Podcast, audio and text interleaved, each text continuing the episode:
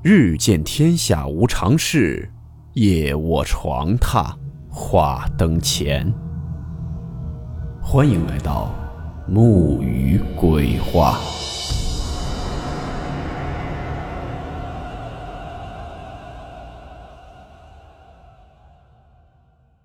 大家好，我是木鱼。今天的故事来自一位成都网友分享，故事名称。诡异的巧合。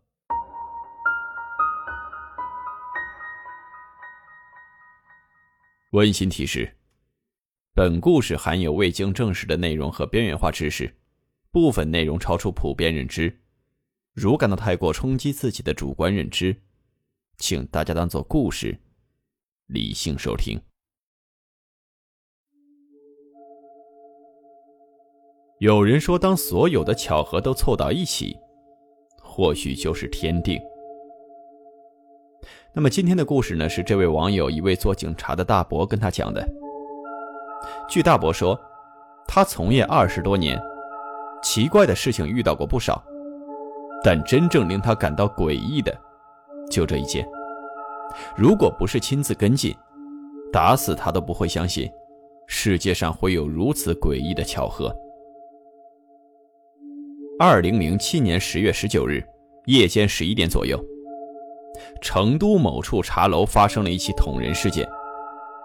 一名男子在电梯间被一个凶徒连续捅了三刀，幸亏当时有人按电梯进来，凶徒才没有继续行凶。后来凶徒逃跑时被一名保安制服，当即抓到了当地辖区派出所。受害者信息很快公开，此人名叫陈建军。四十二岁，是一所医院的副主任医师。凶徒的身份也很快查清，此人名叫李某，二十八岁，新都县三河镇。虽然这行凶者抓住了，但行凶原因却成了一个谜团。据知情人说，警方对李某进行了审问，李某却一直沉默不语，拒不交代捅人原因。当时大家纷纷猜测。这是否是一起医患纠纷？一定是有患者对陈建军心生怨恨，于是雇佣李某对陈建军行凶。因为李某拒不交代，警方就对他的几位亲戚朋友进行了询问。最后从李某一名好友那里，得到了一条骇人的消息。据他透露，李某这次行凶的确是报复，不过跟什么医疗纠纷没有半毛钱关系。根本原因是三年前李某和陈建军曾经发生过一次口角。至于当时具体发生了什么，李某没有跟朋友透露半句。也因为李某这个人性格怪癖，那位朋友也没有在这件事情上多问。而得到这个消息之后呢，陈建军猛然想起了件事儿。不过他很纳闷儿就那么鸡毛蒜皮的一件小事儿。怎么让这位李某足足记恨了自己三年呢？更可恶的是，三年后他才拿起凶器砍人，这是什么道理呢？据陈建军回忆，三年前他有一次开车去新都见朋友，在大建路一个路口，因为刹车不及，撞上了一名男子。当时两人互相指责了几句，因为该男子基本没有受伤，吵了几句也就罢了。陈建军想起来，该男子正是李某，而他跟此人也就这一次唯一的交情。莫非就为了这点小事儿，此人记恨了他三年，最后还不罢休，要杀了他而后快？这心眼未免也太小了吧！这让所有人都大呼不解。于是警察再一次对李某进行了盘问，最后李某似乎心里接近崩溃。说出来一个理由，而这个理由，顿时让当时的审讯人员不寒而栗。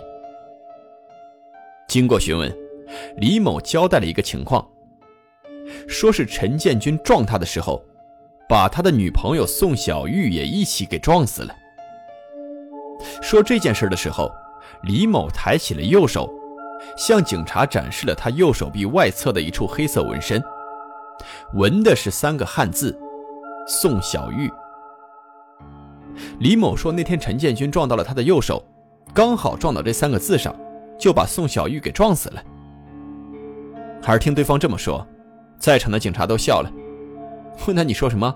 你说陈建军的车子撞到了你手上“宋小玉”这几个字，就把宋小玉本人给活活撞死了？你在开什么玩笑啊？而李某却冷冷地说：“我没开玩笑，他那天真的把宋小玉给撞死了。”而当他把这句话说完之后，所有人都感觉李某在胡诌，要么是在找借口隐藏他报复的真实原因，要么就是他这个人脑子有病。不过，本着实事求是的原则，警方还是对李某口中的宋小玉进行了调查，而调查结果。震惊了所有人。确实有宋小玉这么一个人，就是新都县的，但是这个人已经死了，死于二零零四年十一月。生前家住某某小区，有老公以及一个女儿，职业是成都市区某艺术院校物业办的内勤。宋小玉的死因是一次意外事故，时年三十三岁。她跟李某的关系。也因为这次调查浮出了水面。据知情人说，李某曾经在该艺术学校做电工，跟宋小玉工作上有交集。因为二人都是新都县老乡，宋小玉对李某颇有照顾，那就是这一点让后者产生了非分之想，时常对同事说他跟宋小玉谈朋友。别人反驳他说：“人家宋小玉都是有家庭的人了，怎么可能跟你谈恋爱呢？”而宋小玉本人在得知此事之后，也曾警告过李某，叫他除去幻想，二人只是同事关系，不要到处跟别人胡说八道，败坏他的名声。不料这时，李某已经欲罢不能了，不但不收手，反而愈演愈烈，时常在单位里对宋小玉进行纠缠骚扰。宋小玉没有办法，只好告知老公，老公随即叫人对李某进行了两次殴打，还告到了上面。最后事情闹得越来越大，此事以李某被学校开除告终。此后相当长一段时间之内，他没有再对宋小玉进行过骚扰。本来所有人都以为他已经死心了，但是后来发现，问题其实没有解决，反而是愈加严重。有一次几个朋友一起喝酒，就说起了此事，李某也没有过多的解释。而是撩起衣袖，让大家看他的手臂。这时，朋友们才发现，他右手小臂上刻有一处纹身，上面竟然是“宋小玉”三个字。当时，李某扬言，他不会善罢甘休，这辈子非宋小玉不娶。不光如此，他还要熬死宋小玉的老公。听完李某的话，当时在座的都以为他是酒后胡言。直到后来才发现，或许事情没那么简单。因为在往后日子的相处中，时常有人发现李某有非同寻常的行为。他不光用嘴亲吻手臂上“宋小玉”三个字，还用舌头舔，用牙齿咬，嘴里还喃喃说一些污秽的语言。那神情就像是在面对一个活人一般，让人感到头皮发麻。而经过警察的调查。李某跟宋小玉的关系就是这样。本来这也不是什么大事儿，无非就是一起普通的单相思案例。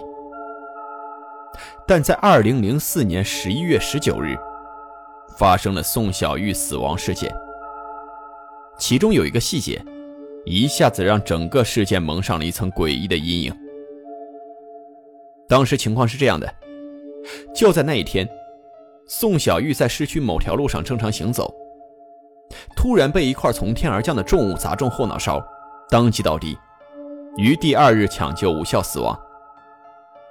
事后调查，该重物是一块红砖，来自旁边的一栋大厦。该大厦有十四层，由于找不到肇事者，宋小玉家人就将该大厦四层以上的业主以及物业公司一共七十余人告上了法庭，要求共同担责赔偿数十万元。因为各种原因。此案一直未能顺利开庭。本来在外人眼中，这就是一起常见的高空坠物案，可是，在李某那儿，却有一个完全不同的判断。根据李某交代，他是在宋小玉死亡一个星期后得知此事。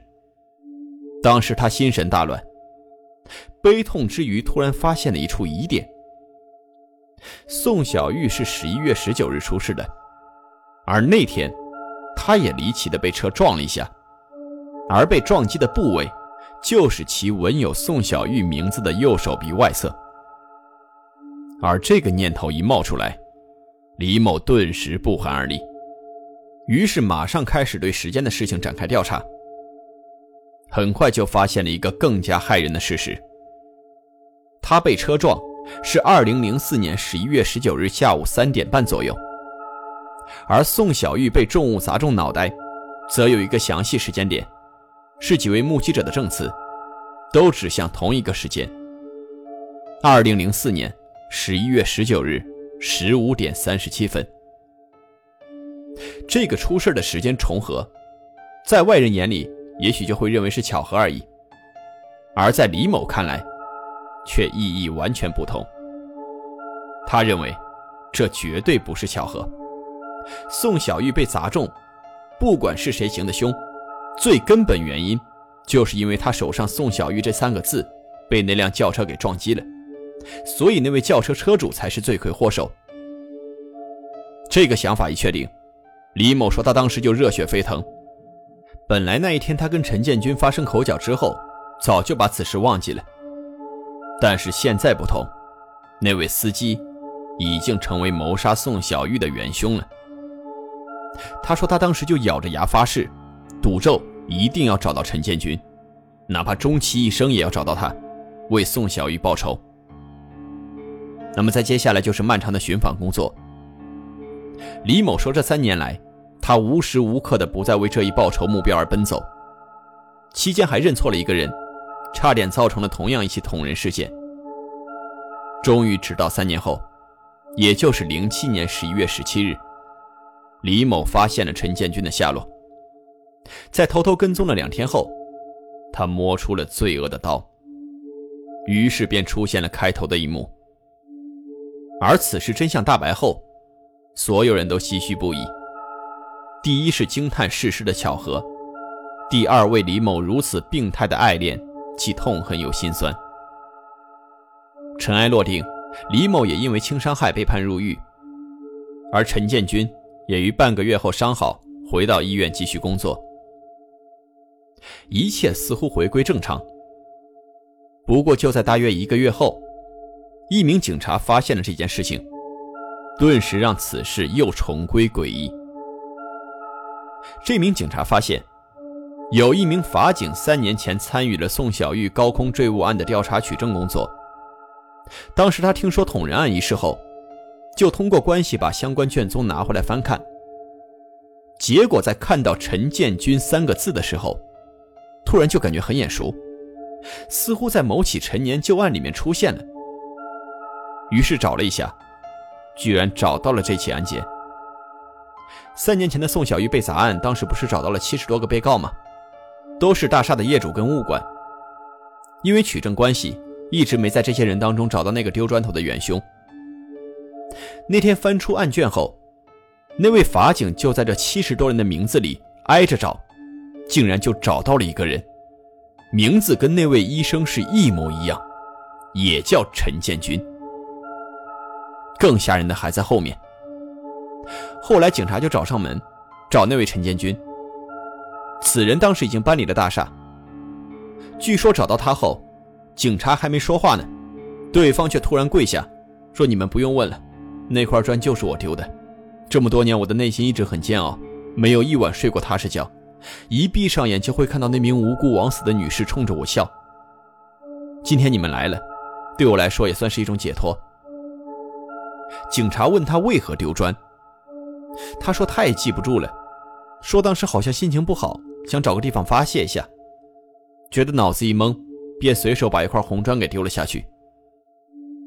而案件至此，终于真相大白，杀害宋小玉的真凶找到了。但这两起案件，也未免是太巧合了吧？又或者真应了那句老话：冥冥之中自有天定。